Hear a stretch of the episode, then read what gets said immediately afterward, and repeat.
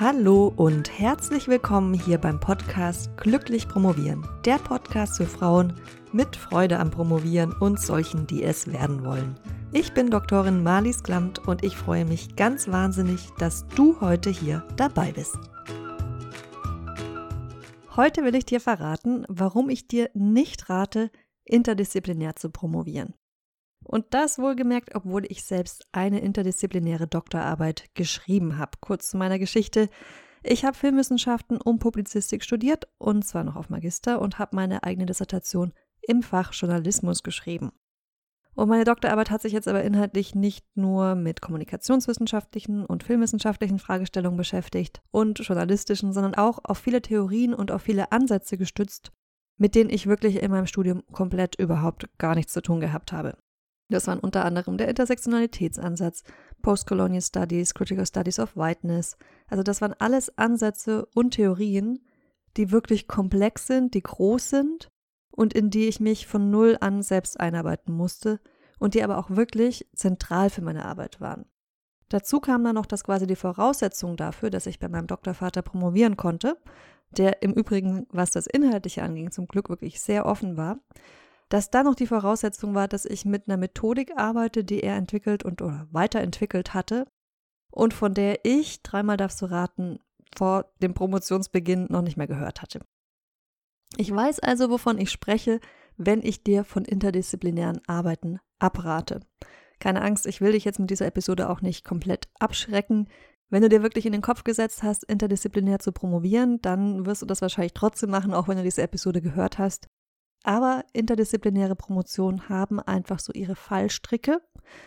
Und derer sind sich leider viele Promovendinnen nicht bewusst, bevor sie anfangen mit ihrer Promotion, wissen nicht, dass diese existieren oder nehmen sie nicht ernst genug. Und deshalb, ja, will ich einfach, dass du weißt, worauf du dich einlässt, beziehungsweise wenn du schon mittendrin steckst in der interdisziplinären Promotion, will ich, dass du weißt, dass es nicht nur an dir liegt, sondern einfach daran, dass es auch besonders schwierig sein kann, besonders herausfordernd sein kann. Jetzt aber erstmal, wenn du noch gar keine Ahnung hast, wovon ich überhaupt spreche, was ist eine interdisziplinäre Dissertation?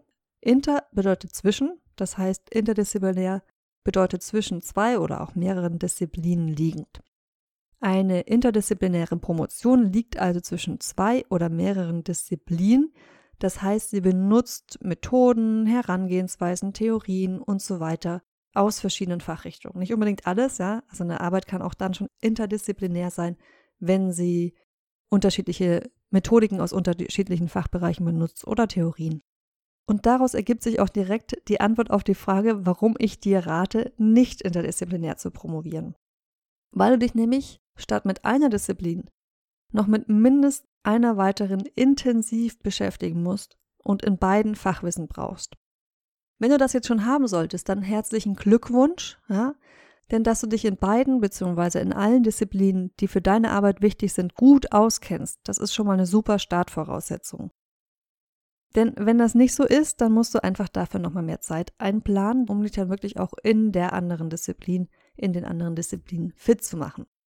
Und das kann wirklich viel Zeit kosten. Ne? Also wir reden jetzt nicht nur von ein paar Tagen oder Wochen, sondern je nachdem, wie deine Arbeit angelegt ist, können das durchaus auch mal Monate oder sogar Jahre werden. Weil im Prinzip ist es ja so, als würdest du dieses Fach oder zumindest diesen Ausschnitt, der wichtig für dich ist, nochmal studieren, autodidaktisch studieren und dir selbst beibringen. Weißt du jetzt denkst, ja, aber eigentlich sind doch fast alle Promotionen irgendwie interdisziplinär.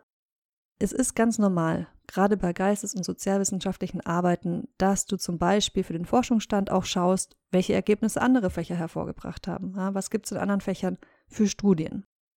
Aber jetzt nur, weil du ab und zu mal über den Tellerrand blickst, heißt das jetzt noch nicht, dass du eine interdisziplinäre Doktorarbeit schreibst, sondern interdisziplinär ist sie wirklich dann, wenn ein erheblicher Teil deiner Arbeit in verschiedenen Fachdisziplinen verankert ist. Jetzt aber zu dem Punkt in dieser Episode, der mir wirklich wichtig ist und der auch dazu geführt hat, dass ich ihr diesen zugegebenermaßen recht negativ klingenden Titel verpasst habe. Warum sehe ich also interdisziplinäre Promotion kritisch? Das liegt daran, dass es meiner Meinung nach einen Widerspruch gibt. Denn einerseits sind interdisziplinäre Promotionen durchaus gewollt von Universitäten. Und es gibt zum Beispiel sogar an der Uni Koblenz-Landau ein interdisziplinäres Promotionszentrum. Andererseits aber, und das ist jetzt der Widerspruch für mich, kommt es häufig durch die interdisziplinäre Promotion zu Konflikten und Problemen bei der Betreuung. Also zu Konflikten kommt zum Beispiel dann, wenn deine Doktormutter, dein Doktorvater sich nicht auf den Teil der Arbeit einlassen kann oder will, der mit dem anderen Fach zu tun hat. Also weil du beispielsweise eine Methode benutzt, die in dem Fach, in dem du deine Promotion angemeldet hast, in dem du promovierst, aus dem du vielleicht auch ursprünglich stammst, so nicht üblich ist. Und daraus ergibt sich dann gleich noch ein weiteres Problem. Denn wenn deine Betreuung sich selbst mit der Methode nicht auskennt, es könnte natürlich auch der theoretische Ansatz sein oder irgendein anderer Teil, substanzieller Teil deiner Doktorarbeit, wenn sie sich damit nicht auskennt, dann kann diese Person dir auch nicht weiterhelfen, wenn du an Punkte kommst, an denen du ein bisschen Unterstützung und Feedback gebrauchen könntest. Und natürlich gibt es da auch Wege, das abzufedern. Also du kannst dir beispielsweise eine Zweitbetreuerin, einen Zweitbetreuer aus einer anderen Disziplin suchen, also natürlich aus der Disziplin, die ebenso wichtig ist für deine Arbeit. Du kannst auch den Austausch suchen, indem du zum Beispiel Konferenzen von anderen Disziplinen besuchst, dort auch selbst Vorträge hältst und dir Feedback einholst. Aber auch das wieder kostet Energie, kostet Zeit.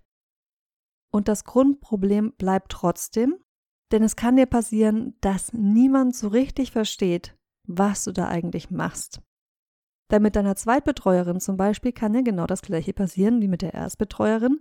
Sie versteht unter Umständen ebenso nicht in Gänze dein Projekt, weil sie eben auch nicht die Kenntnisse des anderen Fachs hat und vielleicht auch nicht überzeugt davon ist oder so offen für andere Ansätze. Das ist jetzt natürlich nicht immer so, aber es ist eine Problematik, die real ist, die existiert.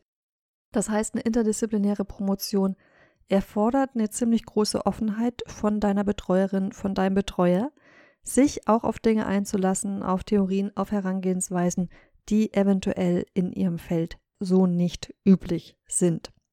Und wenn du jetzt auf diese Offenheit triffst und wenn du zudem vielleicht auch noch unterwegs auf deiner Promotionsreise Mentorin, Mentoren findest, dann kann deine Arbeit natürlich auch richtig, richtig gut werden und du bekommst die Anerkennung dafür, die ihr auch wirklich zusteht denn es ist ja nicht immer leicht, sich zwischen den Disziplinen zu bewegen und diese auch miteinander zu vereinen, sondern da steckt ja nochmal ganz viel Kraft und Gehirnschmalz drin, aber dadurch eben auch Innovativität und ein großes Potenzial. Und eine interdisziplinäre Arbeit ist natürlich auch eine großartige Gelegenheit, Themen zu bearbeiten, Antworten auf Fragestellungen zu finden, die sich einfach so nicht finden lassen, wenn du nur innerhalb von einer Disziplin bleibst. Ja? Also um ein bisschen zumindest hier auch die Vorteile anzuschneiden, beziehungsweise das Potenzial, was interdisziplinäre Doktorarbeiten haben, weil das ist natürlich, das gibt es natürlich auch. Ich möchte, dass du drei Dinge aus dieser Episode mitnimmst. Oder auch mehr, aber diese drei Dinge sind mir wichtig, die möchte ich nochmal besonders hervorstellen. Erstens, interdisziplinäre Doktorarbeiten sind herausfordernd und du solltest mehr Zeit einplanen, gerade auch für den Forschungsstand, um den zu schreiben, um den zu erarbeiten. Zweitens, bei interdisziplinären Arbeiten musst du dich gegebenenfalls auf Spannung einstellen, sowohl bei deinen Betreuern, deinen Betreuerinnen, als auch bei der Leserschaft. Und drittens, es kann passieren, dass dir deine Doktormutter, dein Doktorvater bei inhaltlichen, bei methodischen, bei theoretischen Fragestellungen nicht weiterhelfen kann, weil diese Bereiche tangieren, in denen sie oder er sich selbst nicht auskennt. Wenn du es dir also einfach machen willst und zum Beispiel, wollen wir jetzt mal nicht annehmen, aber sagen wir mal, du willst wirklich nur für den Titel promovieren, dann rate ich dir wirklich ganz klar ab von der interdisziplinären, interdisziplinären Promotion. Wenn du jetzt aber hingegen wirklich aus Interesse promovierst an deinem Thema oder aber auch, um in der Wissenschaft Karriere zu machen und dich vielleicht so aufstellen willst, dass du in mehr als in einem Fach Kenntnisse nachweisen kannst, muss auch nicht an der Uni sein, ne? dann ist das vielleicht gar keine schlechte Idee. Wenn du zudem auch noch bereit bist, dass du länger brauchst als für eine Arbeit, die innerhalb einer Disziplin bleibt. Wobei gerade zu diesem Karriereaspekt auch nochmal ein kurzer Warnhinweis. Es kann dir natürlich auch passieren, dass du in den beiden Disziplinen dann weniger als Expertin angesehen wirst, als wenn du dich nur auf eine konzentrierst. Also auch das ist was, was dir im schlimmsten Fall in den Rücken fallen kann, behalte das einfach im Hinterkopf. Schließe das jetzt nicht unbedingt aus, aber leg dir gut, wie du dich da positionieren willst, je nachdem, was dein Ziel ist, strategisch auf deine Karriere hin gedacht. Zum Abschluss möchte ich dir noch eine Antwort auf die Frage geben, ob ich es wieder tun würde, ob ich nochmal interdisziplinär promovieren würde nach all dem, was ich dir jetzt Negatives zum Thema interdisziplinäre Promotion gesagt habe. Ja, ich würde es nochmal machen, aber nur, weil mich die Erkenntnisse aus meiner interdisziplinären Doktorarbeit wirklich sowohl persönlich als auch fachlich unglaublich weitergebracht haben uns im Prinzip wirklich so war, als hätte ich in den Bereichen, die ich mir selbst nochmal anlesen musste, angeeignet habe, nochmal ein Studium durchlaufen hätte. Und was sich zum Beispiel bei mir dann auch daraus ergeben hat, waren Jobmöglichkeiten, die ohne die Dissertation, nicht wegen dem Doktorgrad, sondern wirklich wegen dem Fachwissen, was ich dadurch erworben hatte und nachweisen konnte, nicht realistisch gewesen wäre. Also einen Job, den ich sonst einfach nicht bekommen hätte. Dazu gibt es im Übrigen auch eine Folge, äh, mir fällt der Titel gerade nicht ein, aber die verlinke ich dir in den Show Notes, wo ich darüber gesprochen habe, wie mir mein Promotionsthema dabei geholfen hat, einen Job zu finden.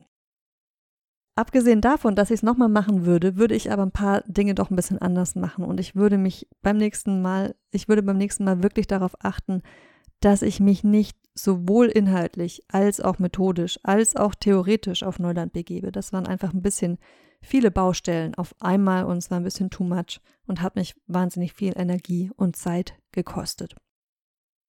Falls ich dich jetzt nicht abschrecken konnte oder vielleicht promovierst du auch schon interdisziplinär, dann habe ich jetzt noch einen extra Tipp für dich, wenn du dir um das Thema Finanzierung Gedanken machst. Es gibt eine Stiftung in Deutschland, die sich der Förderung von interdisziplinären Arbeiten verschrieben hat. Ich habe mich damals selbst auch dort beworben. Damals war das noch so, dass es äh, ganz frei war. Man konnte sich bewerben, egal in, zu welchem Thema man promoviert. Das ist inzwischen anders. Da gibt es ein Schwerpunktthema. Das war dieses Jahr zum Beispiel nachhaltiges Wirtschaften. Und leider ist es auch so, dass die Bewerbungsfrist gerade abgelaufen ist. Ich habe da nochmal nachgeschaut. Aber die ist immer Ende September. Es kann auch sein, dass du den Podcast erst später hörst und diese Info dann vielleicht trotzdem noch hilfreich für dich ist. Diese Stiftung heißt Andrea von Braun Stiftung. Da kannst du dich bewerben, falls du eine Förderung brauchst, allerdings wirklich nur, wenn deine Arbeit hochgradig interdisziplinär ist. Also wenn du nicht zwei Nachbarsdisziplinen miteinander verknüpfst, sondern wirklich zwei ganz, ganz unterschiedliche Felder. Das war zumindest die Auskunft, die sie mir damals gegeben haben und das ist jetzt ja schon ein paar Jahre her, aber das nur noch als extra Tipp am Rande. Das war's dann auch wieder für heute. Falls du schon interdisziplinär promovierst, dann lass dich nicht unterkriegen. Führ dir vor Augen, dass du dadurch einfach auch viel mehr lernst, auch wenn es notgedrungen mehr Arbeit ist. Falls du noch am Überlegen bist, überlegst dir einfach gut. Ja? Du weißt jetzt, was die Nachteile sind und kannst dann so auch zu einer guten Entscheidung für dich kommen. Wenn dir dieser Podcast gefällt, dann abonniere ihn, lass eine Bewertung da, ähm, lass mir ein paar Sternchen da, da freue ich mich wirklich sehr darüber. Und wir hören uns dann wieder nächste Woche. Bis dahin glückliches Promovieren, egal ob du interdisziplinär promovierst oder nicht. Deine Malis.